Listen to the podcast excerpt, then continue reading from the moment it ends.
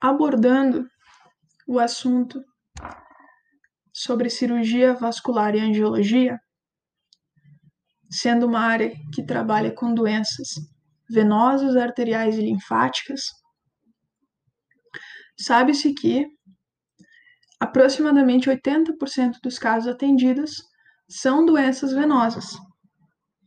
E dessas doenças venosas, uma parte considerável são pacientes que buscam o consultório por conta de varizes, que é o conteúdo abordado hoje. O conceito de varizes, ou também chamado de veias varicosas pelos próprios pacientes, são veias dilatadas, tortuosas e disfuncionais. Com relação à etiologia e os fatores de risco, a gente acredita que a causa principal, que seria a causa hereditária genética, ela está muito relacionada a outros fatores de risco, inclusive sexo, idade, e, embora esses fatores não determinem necessariamente o surgimento da doença, eles é, têm forte influência na intensidade das varizes e no tempo de início da doença, se ela terá um início precoce ou tardio. Em relação ao fator hereditariedade, que é o principal dentre todos e a principal causa, acredita-se que existam genes que são responsáveis por diminuir a resistência da parede venosa. E a principal maneira com que esses genes agem é, seria codificando uma menor quantidade de fibras elásticas. Sabe-se que, pela histologia, a gente tem nas veias uma camada íntima, que não é tão relevante, uma camada média, que seria a camada composta pela muscular, e no caso das veias, essa camada é bastante delgada, se comparada com as artérias. E a camada adventícia, que dentro da histologia venosa é a mais proeminente.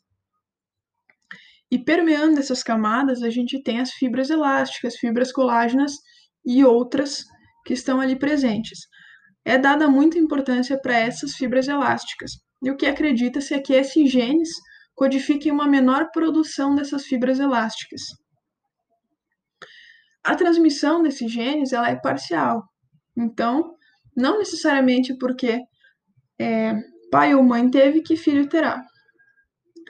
E ela também é independente do sexo, então pai pode passar para a filha, mãe pode passar para o filho. E a expressão gênica ela é variável, não necessariamente porque o indivíduo tem esse gene codificado no seu DNA que ele irá expressá-lo. Em relação à idade, é um fator de risco muito importante para o aparecimento de varizes.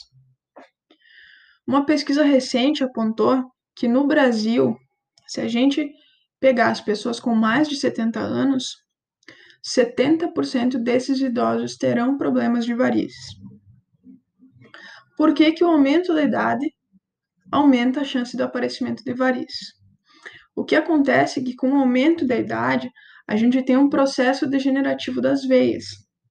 E esse processo seria basicamente a gente degradar mais fibras elásticas do que repor, ou seja, a capacidade de quebrar essas fibras elásticas é muito maior do que a capacidade de repor.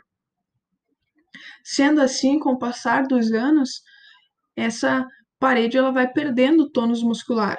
Então, ao menor indício de pressão venosa, ela já tem potencial para se dilatar. Outro fator importante relacionado à idade é que os idosos, em geral, eles têm uma redução do tecido subcutâneo, que ele está ali circundando também as veias. É inclusive por isso que eles têm uma maior propensão para a desidratação. E o que acontece é que quando você não tem essa área de suporte composta por tecido subcutâneo ao redor da veia, é muito mais fácil com que ela tenha mais espaço para se dilatar. Certo? Então ela não tem essa estrutura de suporte, ou tem, mas em menor quantidade se comparado a uma pessoa não idosa. Em relação ao fator sexo, a gente sabe que os varizes acometem muito mais mulheres, numa proporção aí que pode chegar a 1 para 4. tá? Então, acomete um homem a cada quatro mulheres. Esse fator ele se deve a dois pontos principais. O primeiro deles é em relação ao ciclo menstrual, certo? O que acontece em cada fase pré-menstrual é que a musculatura das veias ela sofre um processo de relaxamento. E isso ocorre todo mês. E isso faz com que, nessa fase do ciclo, a pressão sanguínea basicamente seja suportada unicamente pelas fibras elásticas, porque elas não têm mais o auxílio de suporte da musculatura da veia. E é, ao longo de vários anos, e isso acontecendo todo mês, consequentemente, se a gente comparar com um homem, a mulher vai ter muito mais desgaste de fibras colágenas, perdão, de fibras elásticas, e isso fará com que ela tenha uma maior degradação ao longo da vida, certo? Outro fator importante é o fator gestacional. O fator gestacional é, e quando a gente fala dele, a gente pensa em número de gestações e número de bebês por gestação. Quando a mulher engravida, tem-se uma sobrecarga pélvica muito forte. E por conta disso, a gente tem uma considerável pressão sobre as veias ilíacas e sobre a veia cava inferior. E isso pode prejudicar o retorno venoso. Lembrando dos três pontos que caracterizam as varizes, que seria, no caso, a dilatação, tortuosidade e, é, por último, a disfuncionalidade. A função principal da veia seria promover retorno venoso. E veias varicosas têm essa disfuncionalidade. Então, se na gestante, por conta dessa compressão, eu prejudico ainda mais o retorno venoso, isso torna muito mais propenso o aparecimento e a intensificação do processo de varizes. Em relação à etnia, a gente tem uma prevalência maior nos ocidentais, brancos, seguido pelos negros, e apresentando menor prevalência, a gente tem muçulmanos e povos orientais. Este é um fator de risco basicamente para todas as doenças cardiovasculares, que é a obesidade. E basicamente funciona parecido com o que acontece na gestação. Pessoas obesas, dependendo do seu IMC, elas têm uma compressão abdominal e pélvica relativamente forte, o que acaba, é, por efeito, a comprimir a veia cava inferior e a comprimir as veias ilíacas também. E isso da mesma forma que o fator gestacional dificulta o retorno venoso. E o último fator de risco, e não menos importante, é a postura predominante no trabalho. É, este é um fator de risco que, mesmo depois que o paciente fez o tratamento, a gente tem que ficar muito atento, porque ele é bem importante para a intensificação da doença. Então, profissionais que trabalham por muito tempo no ortostatismo e que fazem constante tração de peso, eles aumentam a chance do indivíduo intensificar a doença.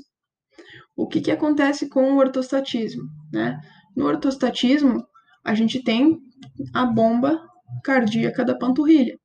Se a pessoa está em constante ortostatismo, essa bomba caminhando, né, no caso, essa bomba ela vai estar tá altamente funcionante.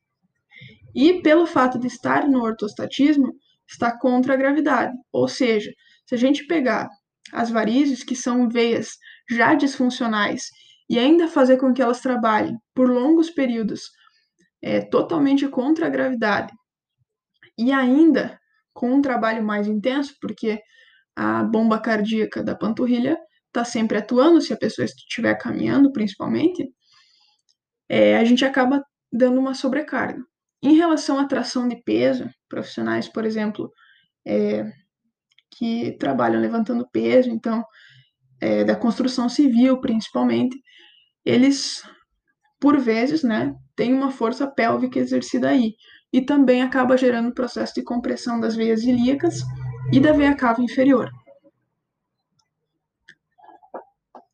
A fisiopatologia da doença, ela é dividida em varizes primárias e varizes secundárias. A começar pelas varizes primárias, são aquelas que a causa do surgimento está contida no próprio sistema venoso, ou seja, está contida em uma das camadas da veia ou nas suas válvulas. Retomando a histologia, as veias têm as válvulas, que servem para evitar o refluxo venoso, tem uma camada íntima, ou túnica íntima, tem a camada muscular, que é bem delgada, e tem a camada adventícia, que é a mais proeminente. E, permeando, temos fibras elásticas, fibras colágenas, e a gente dá mais importância às elásticas no contexto de varizes. Ao abordar varizes primárias, sabendo que a gente tem é, que a causa dessas varizes são problemas do próprio sistema, ou seja, ou o problema está nas válvulas ou o problema está na parede venosa. Então a gente tem uma subdivisão aqui, né? Quando o problema está na válvula, a gente chama de incompetência valvular primária. O que, que acontece? Algumas pessoas, por influência genética, têm uma ausência, e o mais comum daí no caso aqui seria o encurtamento dos folhetos valvares. Consequentemente, quando o sangue passa por ali, essa válvula não consegue fazer o fechamento adequado e isso permite o refluxo venoso. E aquele sangue ali, ele acaba ficando acumulado, certo? E, consequentemente, ele vai causando dilatação, certo? E nas varizes primárias, a outra subdivisão é quando o problema comete a parede. E aí a gente chama de enfraquecimento da parede venosa. Nesses casos, a gente ou tem uma alteração na musculatura, e o que é mais comum, alteração na composição elástica da parede da veia. Geneticamente, algumas pessoas elas já têm uma predisposição a terem poucas fibras elásticas. E outras, né, com o passar da idade, por exemplo, elas acabam degradando muito mais do que repõe essas fibras. Consequentemente, a veia vai perder o seu tônus e também ela vai ser muito mais suscetível a distender, né? Porque ela não tem as estruturas principais de suporte, que é a musculatura e as fibras elásticas. Em relação às varizes secundárias, essas varizes, como o próprio nome já diz, elas são secundárias a outras modificações é, no sistema venoso que alterem e acabem aumentando o fluxo sanguíneo e aumentando a pressão sanguínea no interior dessas veias. E aí a gente subdivide também esses problemas que possam levar às varizes secundárias em problemas congênitos. E aí envolve aplasia ou hipoplasia das veias, né, ou das suas válvulas. São casos muito, muito raros. E consequentemente, se eu não tenho válvula, eu acabo tendo intenso refluxo venoso. E se eu não tenho, se eu tenho uma aplasia das veias, acaba sobrecarregando outras, certo? Então, esse problema é muito, muito raro, mas ele é citado aqui. As causas pós-trombóticas são as mais comuns no contexto clínico. O que acontece muitas vezes é que a formação do trombo ela gera uma obstrução e essa obstrução por vezes fica próxima às válvulas. E o trombo por si só ele tem capacidade de causar um processo inflamatório. E esse processo inflamatório, a partir do momento que houve a desobstrução, ou mesmo antes, isso vai, ao longo do tempo, gerar um processo de cicatrização, o que vai acabar endurecendo e, consequentemente, por essa retração cicatricial, a gente tem um encurtamento dos folhetos, eles acabam se afastando um do outro. E isso permite o refluxo venoso. Então, a gente vai ter uma incompetência valvular secundária. E a terceira causa são causas é, por fístulas arteriovenosas, né? Que seriam comunicações entre artérias e veias. Essas fístulas elas podem ser congênitas ou podem ser adquiridas. O mais comum são em pacientes que estão realizando hemodiálise e geralmente ocorre neles esse processo. Em geral, a gente separa esse conteúdo, a gente tem essa divisão, mas se formos abordar, o que a gente acredita é que as duas andam muito ligadas.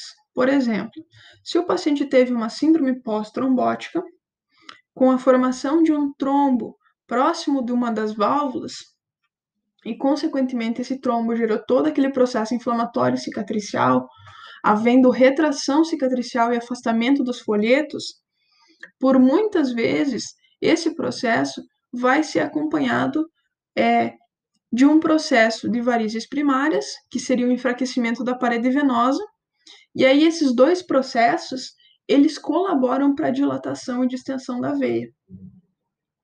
Certo? Então, andam juntos, é difícil a gente separar isso é, na classificação real, né? Na vida real é difícil.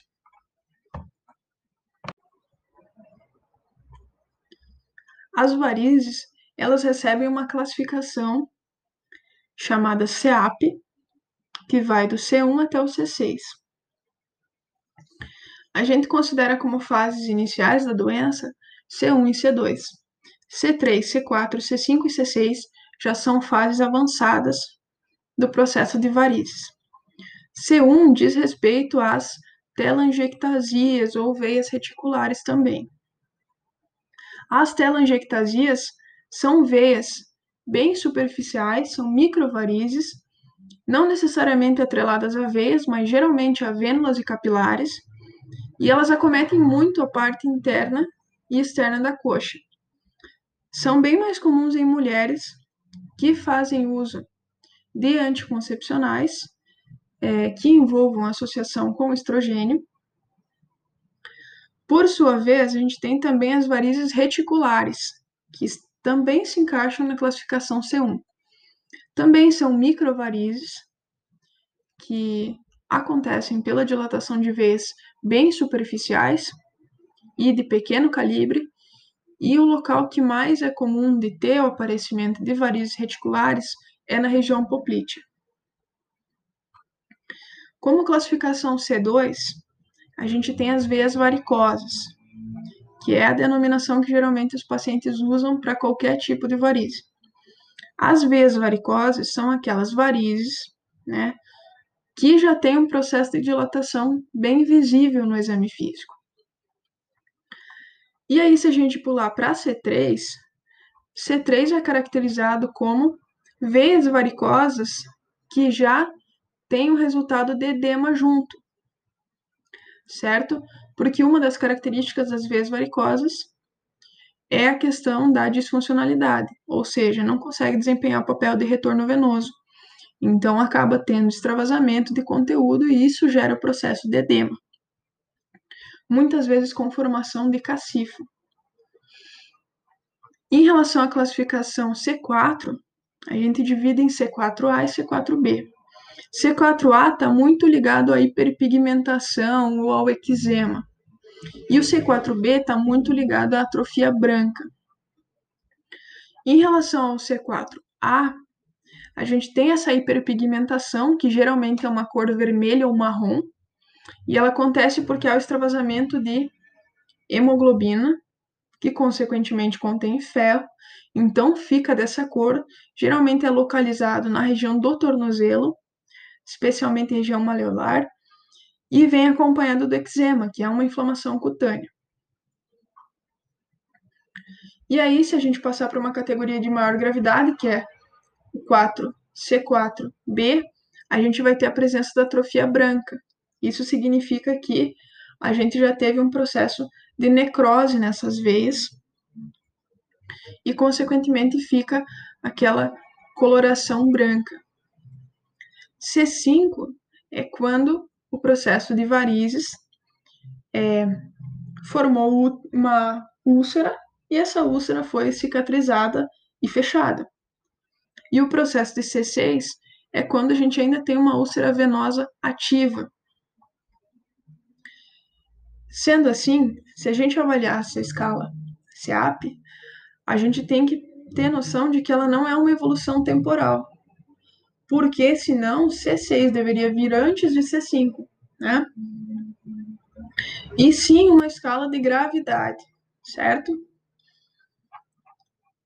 Então, passando por todo o exame clínico que a gente costuma fazer com um paciente, por muitas e muitas vezes, uma porção desses pacientes eles já chegam relatando que a queixa principal deles é varizes.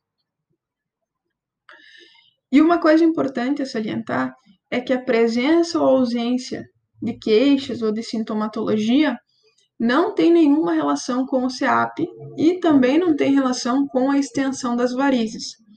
Por muitas vezes, pacientes que têm um CEAP C6 ou C5 têm muito menos sintomatologia do que um paciente com CEAP 2. Certo? Em relação à composição do exame clínico, sabe-se que é a anamnese, né? É, e o exame físico. Em relação à anamnese, a gente vai ter que interrogar algumas coisas, certo?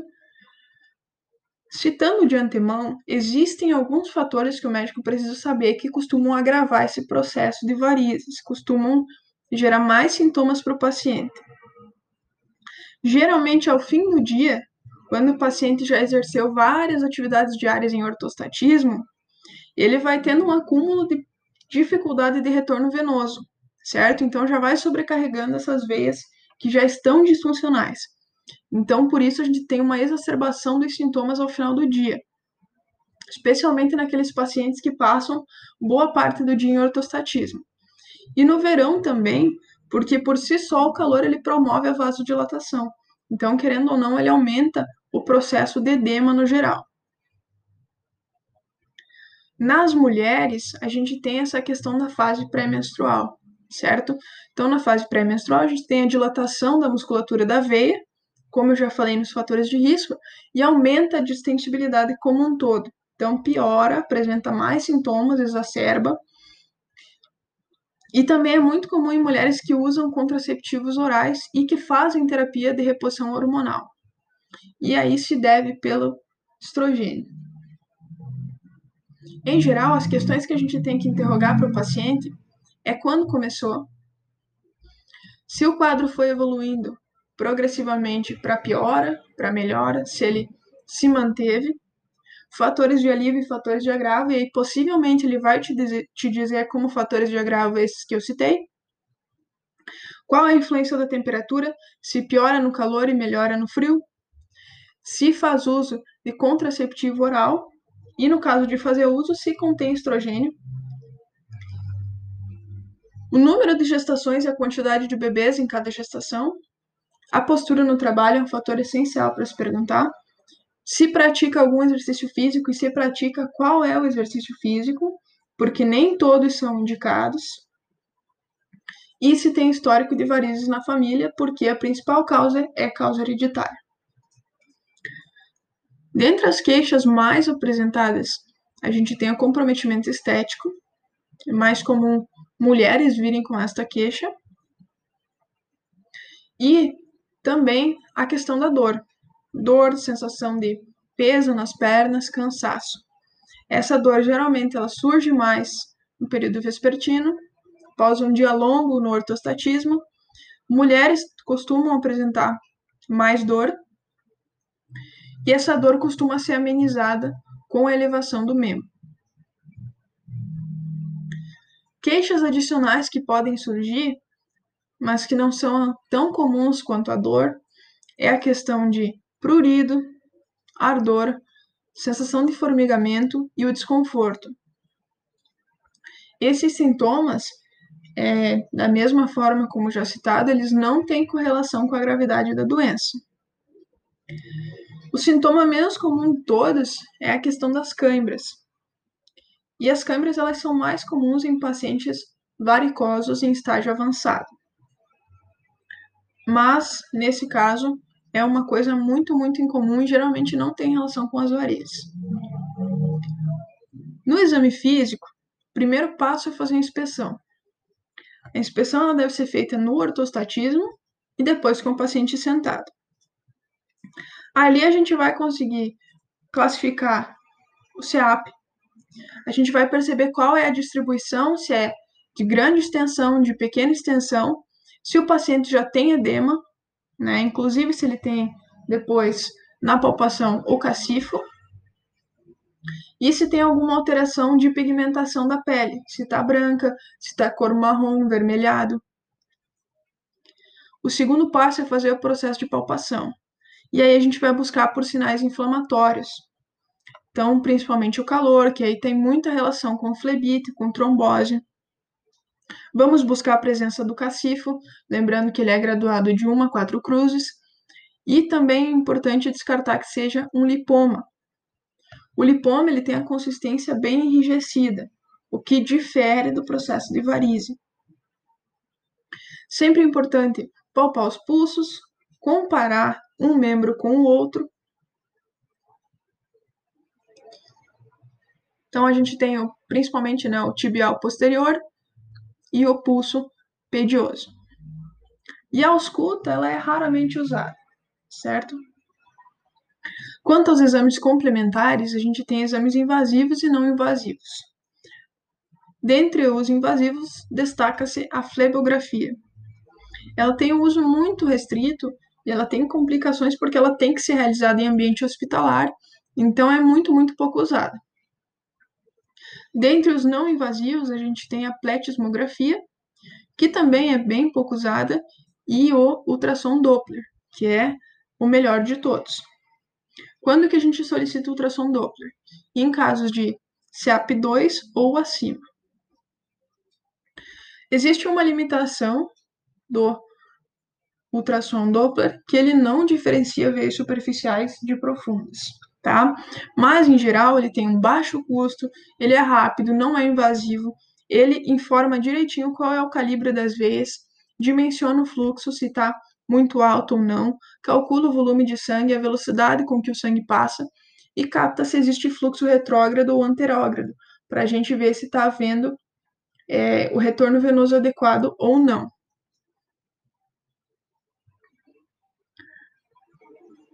Em relação ao tratamento, para a gente poder estabelecer um planejamento de tratamento para o paciente, é essencial pelo menos saber qual é a etiologia das varizes e qual é a gravidade.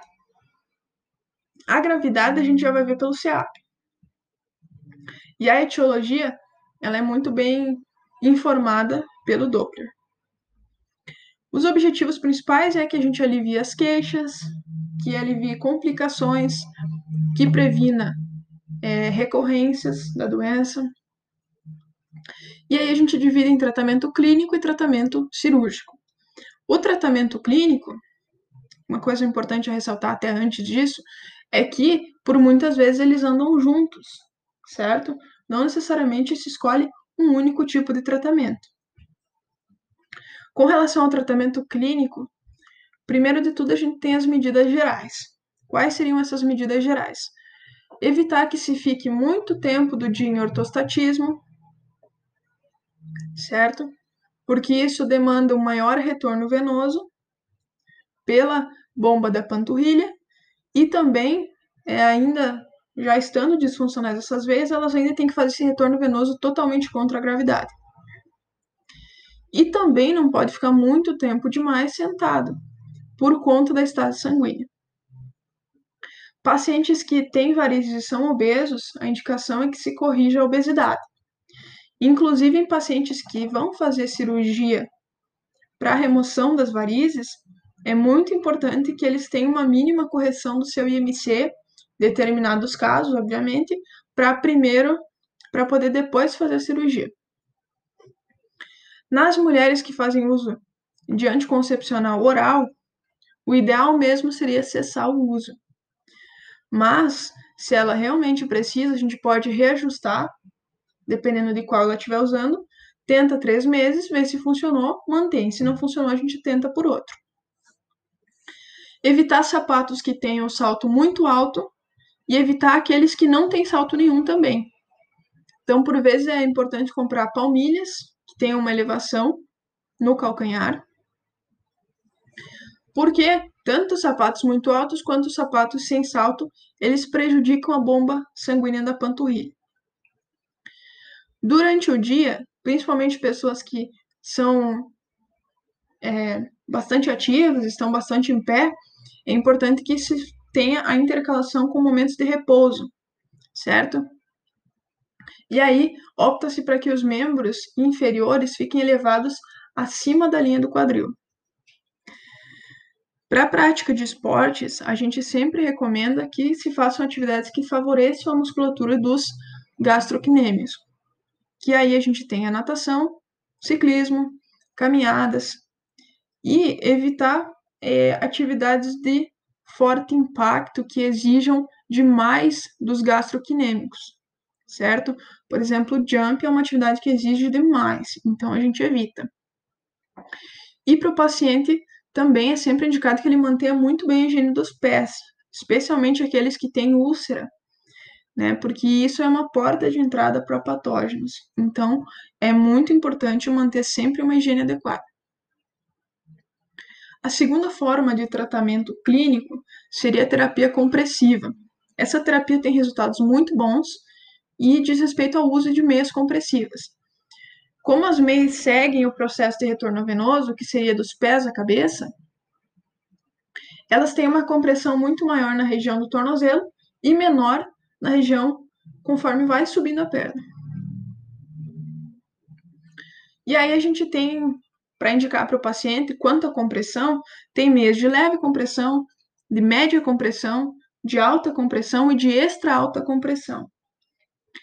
A indicação de cada uma das meias é de acordo com a quantidade de queixas que o paciente tem e se ele tem um edema importante de membros inferiores. Quanto ao comprimento, a gente tem meias 7 oitavos, que vão até a raiz da coxa, e meias 3 quartos, que vão até o joelho. E aí, para a gente saber o comprimento, obviamente, é o local das varizes. Terceira alternativa de tratamento clínico são medicações venoativas, certo? Principalmente diosmina e esperidina. A função dessas medicações é diminuir o processo de dilatação, que consequentemente vai reduzir a distensibilidade e vai aumentar o tônus muscular venoso. Ela vai voltando aos pouquinhos a ser uma veia normal, uma veia que consegue regular o tônus venoso conforme tem passagem de sangue. E a outra função dessas medicações é diminuir a permeabilidade venosa. Sendo assim, para aqueles pacientes que têm muito edema, é uma boa opção para tentar reduzir esse edema. Então, a diosmina e a esperidina, eles são administradas por longo tempo e de modo intermitente. Geralmente se começa com a diosmina de 400 mg e a asperidina de 50 mg. Uma alternativa também é a castanha da Índia, né? E a gente opta sempre pela castanha da Índia como extrato seco e não como pó. Passando para o tratamento cirúrgico, antes de falar quais são as opções, é, tem que ver se o paciente tem indicação cirúrgica, né? E a indicação a gente avalia pela sintomatologia do paciente.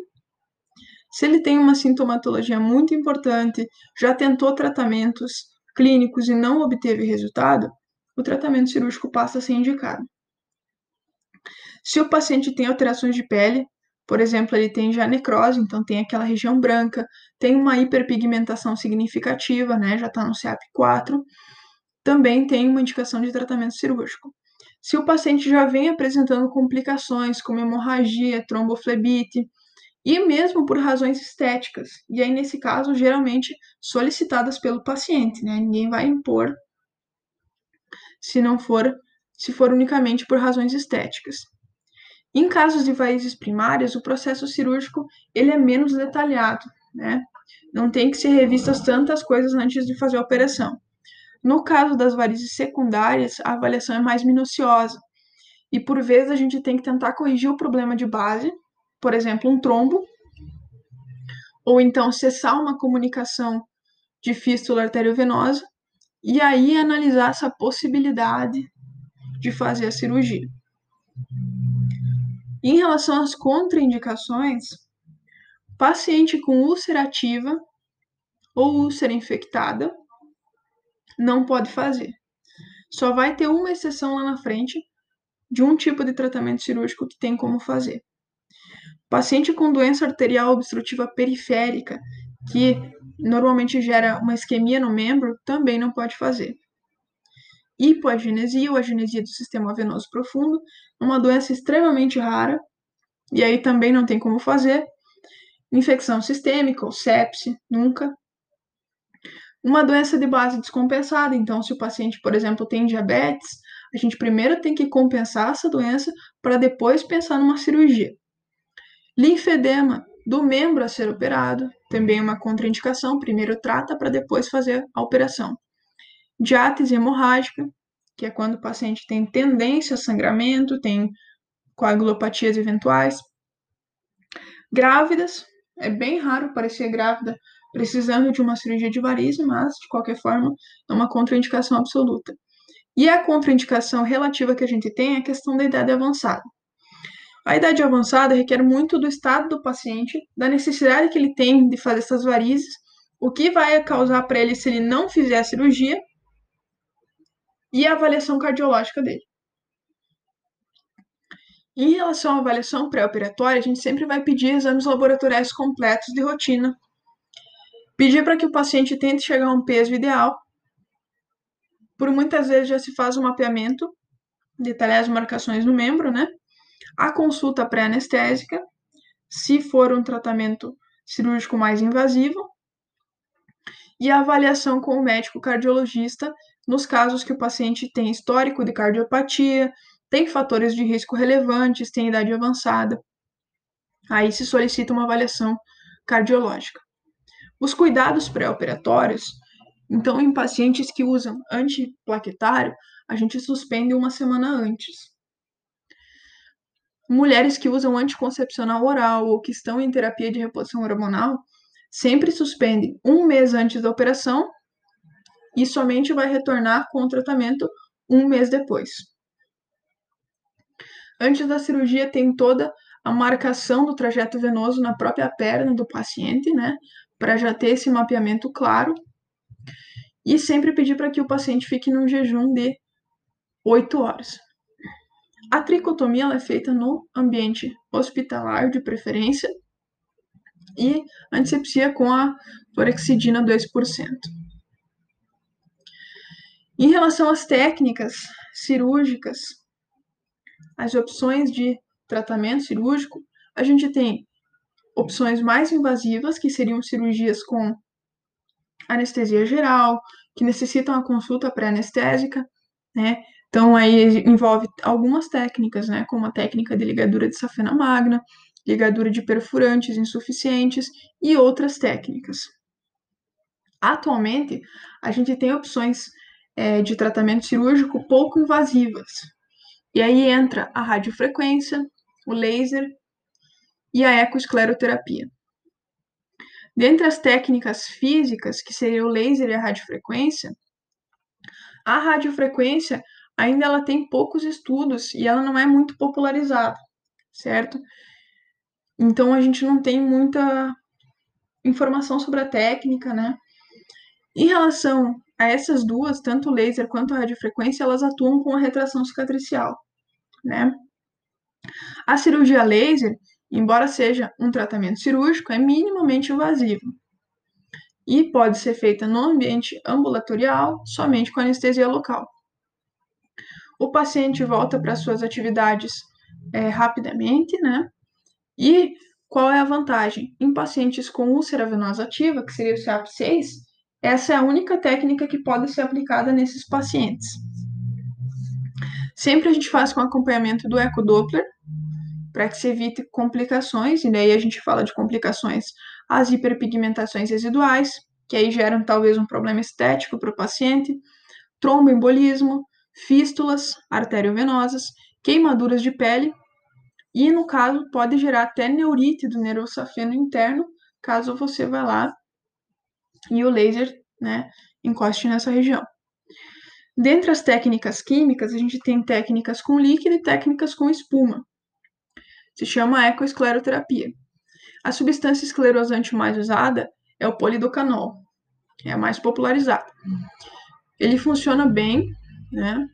E especialmente a espuma, ela funciona muito bem também em veias de grosso calibre, certo? Da mesma forma, é um, é um tratamento, embora cirúrgico, pouco invasivo, certo? As complicações que podem acontecer é reações alérgicas ao polidocanol, hiperpigmentação residual, alguma lesão nervosa e a tromboembolia. Da mesma forma que a técnica de laser, aqui também é feita no ambiente ambulatorial guiada pelo ecodoppler e somente requer anestesia local. E aí a gente tem as técnicas mecânicas, que são aquelas que eu já falei, que necessitam de um ambiente hospitalar. E existem várias técnicas para se fazer essa cirurgia de retirada das varizes. Elas são bem mais invasivas, demandam centro cirúrgico, preparo pré-operatório, consulta pré-anestésica e tudo mais. Em relação ao tempo de repouso, nos pacientes que fizeram as técnicas químicas, que seria a ecoescleroterapia, a gente não precisa de repouso, certo? O paciente já sai andando tranquilamente.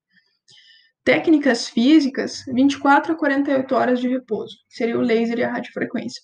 E as técnicas mecânicas, como é um procedimento mais invasivo, 2 a 5 dias de repouso.